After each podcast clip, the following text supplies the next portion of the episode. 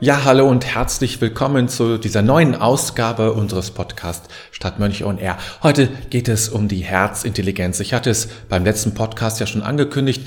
Da habe ich mehr über die innere Stimme gesprochen, die innere Weisheit. Und jetzt komme ich ein bisschen so zum Höhepunkt, finde ich. Das ist eigentlich die Seite oder der Aspekt, der auch am spirituellsten ist, nämlich die Herzintelligenz. Also die, die Weisheit des Herzens könnte man das auch sagen. Aber heute spricht man natürlich viel mehr von Intelligenz. Also die Weisheit, aus, die aus dem Herzen kommt. Und äh, dahinter steckt eigentlich eine Frage, nämlich die Frage, wie kommen wir eigentlich zu einer guten Entscheidung?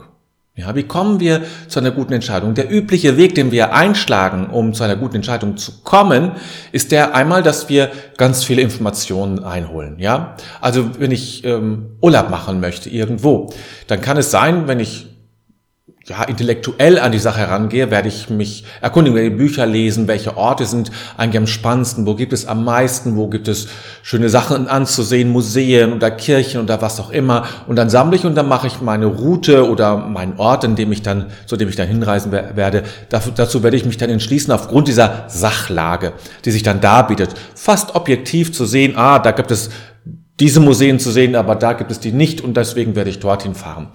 Eine ganz typische Art, wie wir mit Information oder wie wir mit Entscheidungen umgehen. Also ganz viel Information einholen und daraus das möglichst Beste zu finden. Der andere Weg ist, ähm, das machen ja auch viele, das ist für und wiederklären. Also so Listen anzulegen, wo ich einmal schreibe ich, was spricht dafür und sammle all das und dann gucke ich, was spricht dagegen. Dann geht es natürlich nicht nur darum, äh, wo habe ich mehr, sondern auch die Qualität der Aspekte müssten natürlich berücksichtigt werden, damit das überhaupt Sinn macht. Und dann geht man davon aus, habe ich eine Klarheit über das, worum es eigentlich geht, wo also die meisten Chancen liegen, beziehungsweise die meisten Risiken für mich.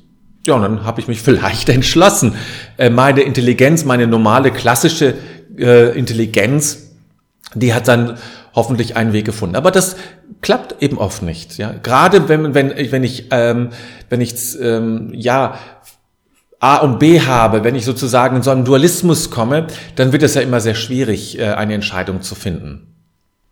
Das ist anders mit der Herzintelligenz.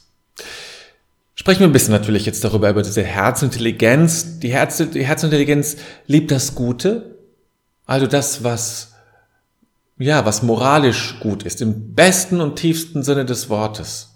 Was gut ist zu tun, Freude am Guten zu haben, Freude daran, wo andere etwas Gutes tun, anderen etwas Gutes tun, wo andere sich einsetzen für andere zum Beispiel. Da hat das Herz, da geht das Herz auf, ja. die Herzintelligenz ist eben für das Gute. Und sie ist auch für das Wahre. Dort, wo Wahrheit vielleicht endlich ausgesprochen wird, öffnet sich das Herz, beginnt sehr oft etwas zu fließen. Das heißt also manchmal, dass Tränen kommen, das meine ich damit. Also da das Wahre, die Wahrheit ist auch etwas, aber jetzt auf einer tieferen Ebene, ja, ähm, ist auch etwas, was äh, aus der Herzintelligenz entspringt, beziehungsweise was die Herzintelligenz anspricht. Und natürlich das Schöne, ja. Das ist diese Trias, das Gute, das Wahre, das Schöne, wird ja auch mit Gott gleichgesetzt. Äh, und auch das Schöne, schöne Dinge machen, öffnen das Herz, öffnen uns. Und ähm, die Herzintelligenz erforscht nun, ja. Erforscht nun, wenn es um Fragen geht, wenn ich mein Herz frage, dann erforscht es äh, nämlich und sehnt sich danach, etwas zu finden, was verbindet. Das, die Herzintelligenz will Verbindungen schaffen. Sie ist nicht für das Trennen, sondern für die Verbindung, das wieder zusammenzufügen, zu einem zu machen. Und sie sehen sich nach dem, was gut ist, was, äh, was für alle Beteiligten gut ist. Niemand soll ausgeschlossen sein. Das ist das Anliegen der Herzintelligenz, alle mit einzubeziehen und eben etwas Verbindendes und Gutes zu schaffen, was auch Dauer hat und was ich, ja, was vielleicht auch noch schön ist, wenn man das auch noch so hinkriegt, also fast schon die Quadratur des Kreises, all das unter einen Hut zu bringen. Aber das ist etwas, was die Herzintelligenz sich zutiefst wünscht. Möge es doch alles zusammenkommen, möge doch alles irgendwie eins sein und eins bilden und äh, auch gut eben sein für alle Beteiligten, dass alle irgendwie auch zufrieden sind, dass alle zu Wort kommen und so weiter. Das ist ein typisches Anliegen dieser Herzintelligenz. Die Wirkung der Herzintelligenz ist nun folgende. Einmal bezieht sie sich eben sehr stark auf die Moral, ja. Also das hatte ich ja eben schon gesagt. Es hat eine moralische Wirkung. Aber es ist nicht in dem Sinne moralisch, wie wir das kennen, mit erhobenen Zeigefinger, mit Druck und ähnlichen Dingen. Es geht hier einfach um ein gutes Verhalten, um ein Verhalten, das einfach für alle Beteiligten gut ist und das niemandem schadet. Das ist, wie gesagt, ich ja schon, das ist ja das Anliegen der Herzintelligenz. Also es ist es hat Moral, es ist Moral, aber es ist nicht moralisch in unserem klassischen Sinne, wo wir uns darüber ärgern, dass nervend sind. Die Herzintelligenz verurteilt niemanden. Auch nicht die angreifenden Soldaten in der Ukraine, auch nicht Herrn Putin. Oder wen auch immer wir gerade sozusagen als, ich sag mal, Feind beachten oder als, als Gegenspieler. Niemand wird verurteilt. Das Handeln wird verurteilt und das muss man auch tun. Es gibt natürlich die Herzintelligenz kann auch Handeln verurteilen. Das spürt die Herzintelligenz ja auch als Schmerz, ja, wo etwas passiert, was ihr zuwiderläuft. Gerade jetzt viele berichten davon, wie sehr sie darunter leiden, was da passiert in der Ukraine. Und das hat auch damit zu tun, dass die Herzintelligenz sich natürlich meldet und deutlich macht, dass, dass das wehtut, dass das schmerzt. Eine andere Wirkung der Herzintelligenz ist, sie führt in die Weite. Sie führt nicht in die Enge. Sie führt in die Weite. Und das heißt auch, das ist auch ein anderes Wort für Beteiligung. Das heißt, sie versucht eben alle mit einzubeziehen. Möglichst viele, möglichst alle mit einzubeziehen. Das ist ja eine andere Wort von oder eine andere Formulierung von dem, was, was Weite beinhaltet. Und wir spüren die Herzintelligenz als etwas Fließendes. Spürbar Fließendes. Aus dem Herz strömt es aus aus dem Herz strömt es aus. Diese Liebe, diese Zuwendung, dieses Mitgefühl ist etwas, was wir als Energiestrom wahrnehmen, ja, als etwas Fließendes. So fließend, dass es uns manchmal zu Tränen rühren kann. Aber wir müssen leider sagen, dass natürlich diese Herzintelligenz in unserer Gesellschaft ein ganz schwieriges, einen schwierigen Stand hat. Ihr wird mit sehr viel Geringschätzung begegnet. Du brauchst nur in die Bildung zu, zu, schauen, ja. Schau dir die Bücher an, die die Schüler auch zu, zu meiner Zeit ja auch schon, oder vielleicht war es immer schon so, weiß ich nicht, ähm, was dort ge ge gelehrt wird. Natürlich ist es wichtig, Fakten zu wissen und, und Informationen zu haben über Geschichte und ähnliche Dinge und Rechnen zu lernen und all das. Aber wirkliche Herzensbildung, wo man sich um die Menschen bemüht, dass sie ja, dass ihr Herz gebildet, dass sie eine Herzintelligenz besitzen, dass sie Mitgefühl lernen liebesfähig werden, hingabebereit, einsatzfreudig und all das, ja, das steht ja in keinem Lehrplan. Und selbst wenn es da drin steht oder stünde, würden die Methoden nicht dafür geeignet sein. Die herkömmlichen Lehrmethoden sind dafür nicht geeignet. Ein Tafelbild ist dafür nicht geeignet, um Herzensintelligenz zu fördern und zu entwickeln. Oder schau mal, wie, wie Menschen begegnet werden, die sich für andere einsetzen. Das wird doch oft belächelt als naiv und das ist nett, ist das schön, aber oder die, die, die sich einsetzen, wie werden die bezahlt, ja? Die in sozialen Bereichen arbeiten, ähm, werden ja sehr gering bezahlt im Verhältnis zu anderen, weil deren Leistung eben als geringer beachtet wird. Oder auch der Umgang in der Politik, ist egal, wo man schaut, ja, äh, ist doch nicht von Herzintelligenz geprägt, doch nicht, hat doch nichts mit Weite zu tun, hat doch nichts damit zu tun, möglichst alle einzubeziehen. Und mit einbeziehen geht es jetzt nicht um irgendwie so eine, so eine soziale Soße, sage ich mal, sondern wirklich ein inneres Engagement für den Einbezug aller Beteiligten, weil nur wenn wir alle beteiligen, auch Menschen, die nicht meiner Meinung sind, die nicht meiner Partei oder meiner Richtung angehören, dass wir nur dann zu einer guten Lösung kommen, weil das wichtige Anliegen sind. Und davon ist doch wenig zu sehen. Ich meine, wenn du nach Amerika schaust, da ist das dann noch schlimmer, da ist das doch extrem und denkt, wow, was ist passiert da eigentlich? Ne? Da ist es ja ganz weit weg davon. Eigentlich richtig erschreckend. Wollen wir hoffen, dass das bei uns so nie passiert. Aber hat auch so viel mit der Geschichte zu tun, mit dem Verständnis von Demokratie. Aber es gibt noch etwas anderes. Es gibt nicht nur die Geringschätzung des Herzens, sondern es gibt auch bei uns selbst etwas, was uns daran hindert, unsere Herzintelligenz zu leben. Wir haben nämlich oft ein verschlossenes Herz. Und das ist sozusagen die eigene Art, wie wir mit unserem Herzen so umgehen, dass nichts fließen kann, dass nicht diese Wärme kommt. Früher, also in meiner Kindheit, ich hatte in meinem Zimmer eine riesengroße Statue stehen, ja, noch von meiner, von meinen Großeltern, glaube ich, mit einem, mit einer, also eine Herz-Jesus-Statue war das. Ich weiß nicht, ob du das kennst. Das ist so eine Figur, also eine klassische Jesus-Figur mit langem, wallendem Haar und so weiter. Und der reißt wie Superman äh, sein, sein Shirt, würde ich schon fast sagen, also sein Untergewand auf. Und da ist dann das Herz ganz golden zu sehen. Äh, also reißt im Grunde auch den, der, seine Brust auf, seine, seine Rippen zur Seite, irgendwie so. Äh, und um das Herz zu zeigen, ja. Das ist eine eben sogenannte Herz-Jesu-Statue. Und ähm, das, das zeigt eigentlich einen Kern des Christentums, nämlich, dass die Liebe und die Herzensbildung, Herzensintelligenz eigentlich das Wichtigste mit ist im Christentum. Das Christentum eine Form sein muss, wie Herzintelligenz gelebt wird, wie Herzensbildung geschieht.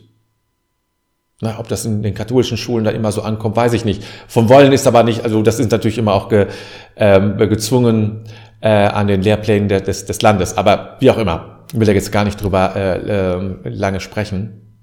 Aber das ist, das ist zumindest klar, ne? dass wir diese Herzintelligenz, als Christen diese Herzintelligenz brauchen und auch fördern müssen. Es ist zum zentralen Punkt geworden.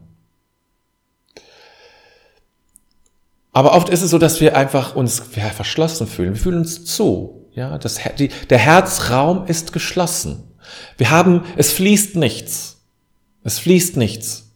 Ich kann kein Mitgefühl aufbringen für andere, sondern es ist irgendwie zu. Es kann ein Schutz sein, es kann eine, eine Folge eines, einer traumatischen Erfahrung sein. Das ist also, das muss man jetzt, ich will es jetzt gar nicht verurteilen, aber es ist, ich will es nur als Fakt darstellen, ja. Es, äh, und trotzdem ist es ja zu. Und es ist ein langer Prozess, das wieder zu öffnen. Und dafür hat der, ähm, die, die östlichen Religionen ja diesen, die, ähm, die Chakren entwickelt oder entdeckt. Und das Herzchakra in der Mitte unserer Brust ist ja genau der Ort im Körper, wo wir die Herzintelligenz lokalisieren können. Und alles, was uns irgendwie anrührt, lässt eben dieses, diesen, dieses Herzchakra öffnen oder sich bewegen und sich damit öffnen. Wenn es in Bewegung ist, ist es im Grunde auch geöffnet, dann, dann findet ein Austausch statt.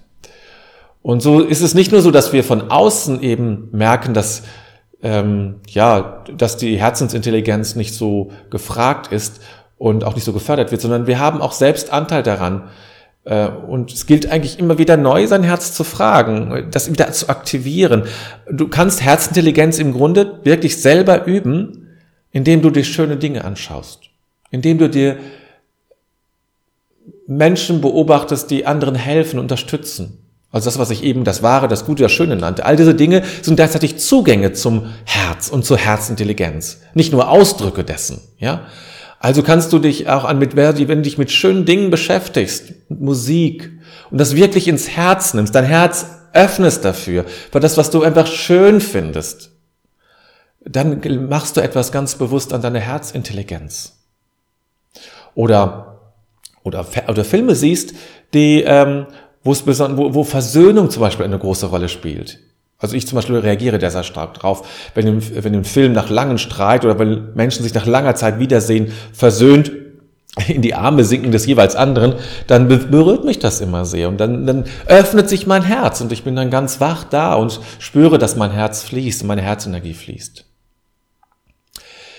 Eine andere Übung, äh, die du machen kannst, um deine Herzintelligenz zu pflegen, ist das, ähm, was man im Buddhismus die Metta-Meditation nennt. Das ist eine Meditation für Mitgefühl. Und der Hintergedanke ist, oder der, der, der Vor, das Vorgehen ist so, dass man mit ähm, Menschen anfängt, wo es einem ganz leicht fällt, Mitgefühl zu entwickeln. Also Menschen, die man liebt zum Beispiel oder die man sehr gern hat oder Kinder, bei den meisten ist es sofort klar, bei Kindern habe ich sofort Mitgefühl, so, ja, und denen schickt man Mitgefühl, indem man sagt, möge es dir gut gehen, mögest, mögest du glücklich sein, mögest du gesund sein. Das, man stellt sich diese Person vor, die man so mag, liebt oder die einem so nah ist und spricht das und spricht das aus dem Herzen heraus. Und dann fließt es meistens schon.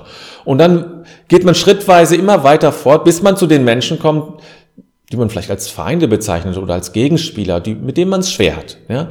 Ähm, so geht man immer weiter fort. Also es stuft sich immer weiter ab hin, bis man eben zu Menschen kommt, wo man einen negativen, ein negatives Gefühl zu entwickelt.